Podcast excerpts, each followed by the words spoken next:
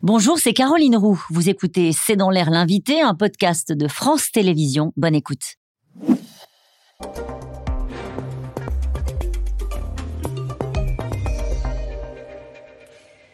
Bonsoir à toutes et à tous, c'est dans l'air l'invité. Je reçois ce soir le professeur euh, Robert Cohen. Bonsoir. Bonsoir. Euh, vous êtes président du Conseil national professionnel de pédiatrie et vous êtes l'un de ceux nombreux et qui avaient alerté euh, les pouvoirs publics et en particulier le président de la République sur la situation des services de pédiatrie. On va en parler beaucoup ce soir. Je voudrais faire un point de situation avec vous à la veille des fêtes. Où en sont vos services?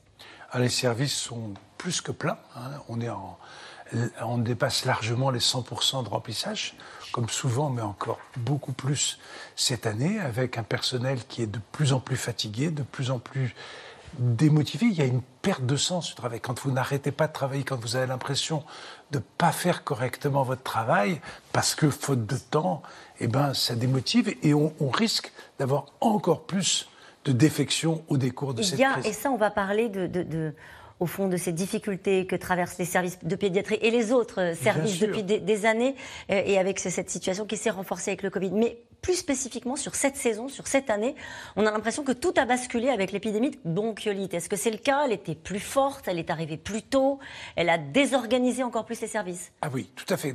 Déjà tous les ans, vous vous rappeliez, euh, au mois de décembre, de temps en temps, il y avait l'épidémie, on transférait. Bon.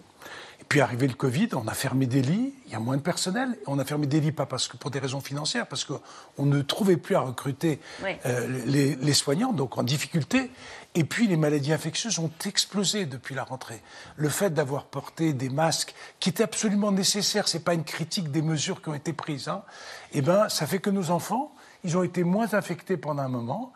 Et puis là maintenant, on a plein de gens sensibles et, tout, tout, a augmenté. Les bronchiolites, la grippe, les infections à streptocoque. Vous voyez, professeur, quand on dit les services sont saturés, ce sont des phrases qu'on dit tellement souvent mm. qu'on ne sait plus à quoi ça correspond comme réalité. Ça veut dire quoi dans la réalité d'une famille qui a un nourrisson, des services saturés? Ça veut dire quoi dans la prise en charge des enfants? Ça veut dire que si vous voulez avoir accès à votre pédiatre ou votre médecin traitant, des fois vous ne pouvez pas avoir accès le jour même ou le lendemain. Ça veut dire que quand vous allez aux urgences, vous pouvez attendre 6 heures, 7 heures, 8 heures, 9 heures, 10 heures. Ça veut dire que quand vous êtes aux urgences et qu'on est obligé de vous hospitaliser, ben votre enfant il va être gardé aux urgences plus que dans une salle d'urgence, plus que euh, euh, il, le devrait. Peut-être qu'on va même des fois lui commencer à lui donner de l'oxygène aux urgences ou à le perfuser aux urgences. Parce que logiquement, il devrait basculer dans des services spécialisés, c'est ça le sujet. exactement. Hein. tout ça fait que toute la chaîne, et puis quand vous pouvez passer en réanimation éventuellement, heureusement, rarement, mais avec cette épidémie de bronchiolite beaucoup, eh ben, ben, vous restiez plus longtemps en pédiatrie générale avec des soins qui, il faut dire à un moment, ne sont plus optimum. Oui. Vous savez, je vais vous lire une déclaration de Madame Schmitt. Je ne sais pas si vous la connaissez, Madame Schmitt. Elle est directrice de l'hôpital Saint-Joseph de Berlin. Mhm. Elle dit Pendant des années, nous avons économisé sur notre système de santé et les enfants sont les premiers à en faire les frais. Elle explique que les services de pédiatrie sont également euh, saturés euh, en Allemagne, comme ils le sont en France. Il n'y a pas de spécificité française? Ah non, il n'y a pas de spécificité française. Euh, peut-être que la situation est encore plus aiguë que chez nous, parce que pendant des années, on nous a dit c'est pas possible d'avoir plus de pédiatres, c'est pas possible d'avoir plus de médecins généralistes formés, c'est pas possible d'avoir plus d'infirmières puricultrices. C'était vraiment une, gestion complètement comptable et on s'est retrouvé dans une situation difficile. Le Covid arrive et on est en très grosse difficulté et particulièrement la pédiatrie, mais je suis d'accord que c'est tout le reste de l'hôpital aussi. Est-ce qu'aujourd'hui, euh, on met en risque nos enfants euh, quand ils vont à l'hôpital. Pourquoi je vous pose cette question? Parce que quand on regarde les chiffres, il y a un excès de 1200 décès chez les nourrissons de moins de 1 an, soit une augmentation de 7% entre 2012 et 2019. C'est-à-dire que la mortalité infantile en France, elle progresse. Elle a progressé, et là c'était avant le Covid, avant cette situation particulièrement difficile. Donc effectivement, il y a, quand dire qu'il y a une surcharge et qu'il n'y a pas de risque pour la santé des enfants, c'est faux. Mm. C'est faux. On est toujours en difficulté. le personnel soignant fait ce qu'il peut. Mais quand on est dans des conditions extrêmement difficiles, le nombre d'enfants qui arrive éventuellement aux urgences et qui se dit à 7 h 8 h 9 h d'attente et qui retourne chez eux est assez considérable. Non, non, il on ne peut pas travailler dans des conditions comme ça sans, te dire, sans dire qu'il n'y a pas d'augmentation du Et vous le dites tranquillement, avec le sourire, euh, professeur Robert Cohen, et vous avez signé une tribune dans laquelle euh, vous êtes adressé au chef de l'État. Monsieur le Président, votre silence est assourdissant. Une tribune qui a été publiée dans Le Monde, qui a été signée par 10 000 soignants, après avoir alerté le chef de l'État sur la situation des services pédiatriques français. Euh, votre silence est assourdissant, ça veut dire qu'il ne s'est rien passé? Non, parce qu'il nous a semblé que les mesures qui avaient été proposées étaient pas en rapport avec la gravité de la situation.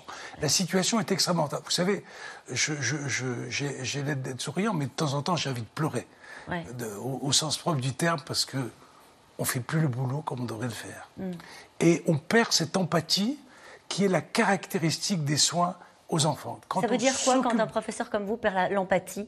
Ça se traduit comment? ça, veut dire qu'il passe d'un enfant à l'autre en, en, disant j'ai pas bien fait mon boulot, j'ai pas, j'ai pas, et il y a tous ces problèmes de continuité de soins qui est extrêmement importante. Et il y a ce problème aussi de, de, perte de sens du travail pour beaucoup de personnes. Je voudrais que vous écoutiez euh, le ministre de la Santé, François Braun. Euh, il estime, lui, qu'il a répondu à cet appel et qu'il n'a pas rien fait. On l'écoute. J'ai pris des mesures immédiates pour améliorer leurs conditions de travail en termes de rémunération, en termes de reconnaissance de la pénibilité dans les services de soins continus, euh, la possibilité de racheter du matériel quand il en manque. Ça, je dirais que c'est le traitement immédiat face à cette crise. Le traitement immédiat face à cette crise, c'était dans l'urgence. Après, il y a des assises de la pédiatrie qui seront, et de la santé de l'enfant qui sont organisées pour le printemps. Ça suffit pas ça va pas dans le bon sens Non, c'est sûr que ce sont des mesures, par exemple, moi, quand j'ai entendu les, On a dit on a augmenté le, tarif, par exemple, des horaires de nuit. Mais vous savez, c'est passé de, de, Ça a augmenté de, 1 euro, 2 euros de l'heure. Et il n'y a pas qu'un problème de. Le problème de salaire est important dans une continuité de soins. C'est dur de travailler la nuit euh, de façon continue, etc. Mais il n'y a pas que ça. Si en travaillant à ce rythme-là, à, à, ces rythmes effrénés, on perd du sens au métier. Et donc, je crois qu'il y a des mesures encore plus rapides, encore plus urgentes. Et puis, il y a un cap à prendre à long terme sur la santé de nos enfants est une priorité. Et ça, Vous considérez que ce n'est pas le cas aujourd'hui Elle n'est pas considérée comme une priorité La santé de nos enfants L'affichage, oui. C'est-à-dire qu'on a parlé du plan des 1000 jours, qui est extrêmement important. Mais quels sont les moyens qui ont été libérés sur ce plan de 1000 jours? Qu'est-ce qu'on a fait pour améliorer la qualité de travail et le sens du travail des gens qui s'occupent d'enfants. Une mesure comme ça qui vous semble indispensable Alors, immédiatement, c'est d'augmenter le temps euh, consacré aux malades et diminuer le temps administratif. C'est-à-dire que les médecins soient aidés par des assistants médicaux, par d'autres systèmes. Ça, c'est une mesure. La deuxième, c'est la coordination qui doit s'effectuer immédiatement. Et troisièmement, prendre vraiment conscience qu'il y a vraiment un financement à mettre derrière tout ça. Vous parliez des effectifs et de la difficulté de recruter. Hein. 2200 infirmiers recrutés en 2022, 2800 ont démissionné, explique le directeur de la PHP. Voilà toute la difficulté à laquelle vous êtes confronté au quotidien Toute la difficulté, donc redonner euh, de l'attractivité à ces métiers. Je voudrais qu'on parle de la pédopsychiatrie, parce que c'est dur en pédiatrie, c'est encore plus dur en pédopsychiatrie parce que la situation est encore plus difficile. Le nombre de pédopsychiatres a réduit de façon considérable. Avoir un rendez-vous avec un pédopsychiatre, ça devient extrêmement difficile. Les lits de pédopsychiatrie sont complètement remplis. Ils, ils se déchargent parce qu'ils n'ont pas moyen de faire autrement vers les services de pédiatrie. Et on a comme ça un effet domino qui fait que euh, la situation est encore plus difficile pour la pédopsychiatrie. Qu'est-ce qu'on traite en pédopsychiatrie en ce moment? En, ce moment, par exemple, en post-Covid, il y avait énormément de dépression, il y avait énormément de tentatives de suicide, il y avait énormément d'enfants qui ont décompensé des pathologies psychiatriques graves, et, et avec pas de réponse adaptée à leurs problèmes. Et ce chiffre-là, l'attente pour un premier rendez-vous euh, atteint 18 mois dans certaines villes, comme la Seine-Saint-Denis, qui est, comme on le sait, un des départements les plus pauvres de France.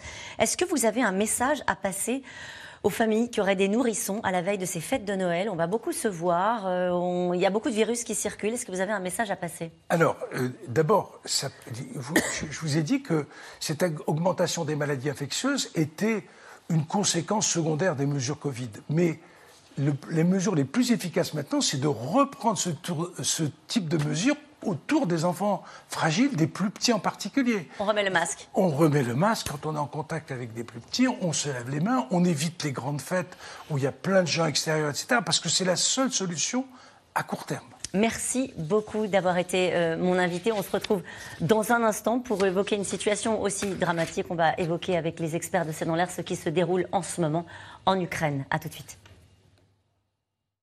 Bonjour, c'est Caroline Roux. Merci d'avoir écouté C'est dans l'air. Comme vous le savez, vous pouvez désormais écouter l'intégrale, mais aussi l'invité ou vos questions à nos experts. Tous ces podcasts sont disponibles gratuitement sur toutes les plateformes de streaming audio. Et pour le replay vidéo, c'est sur France.tv, bien évidemment. À bientôt.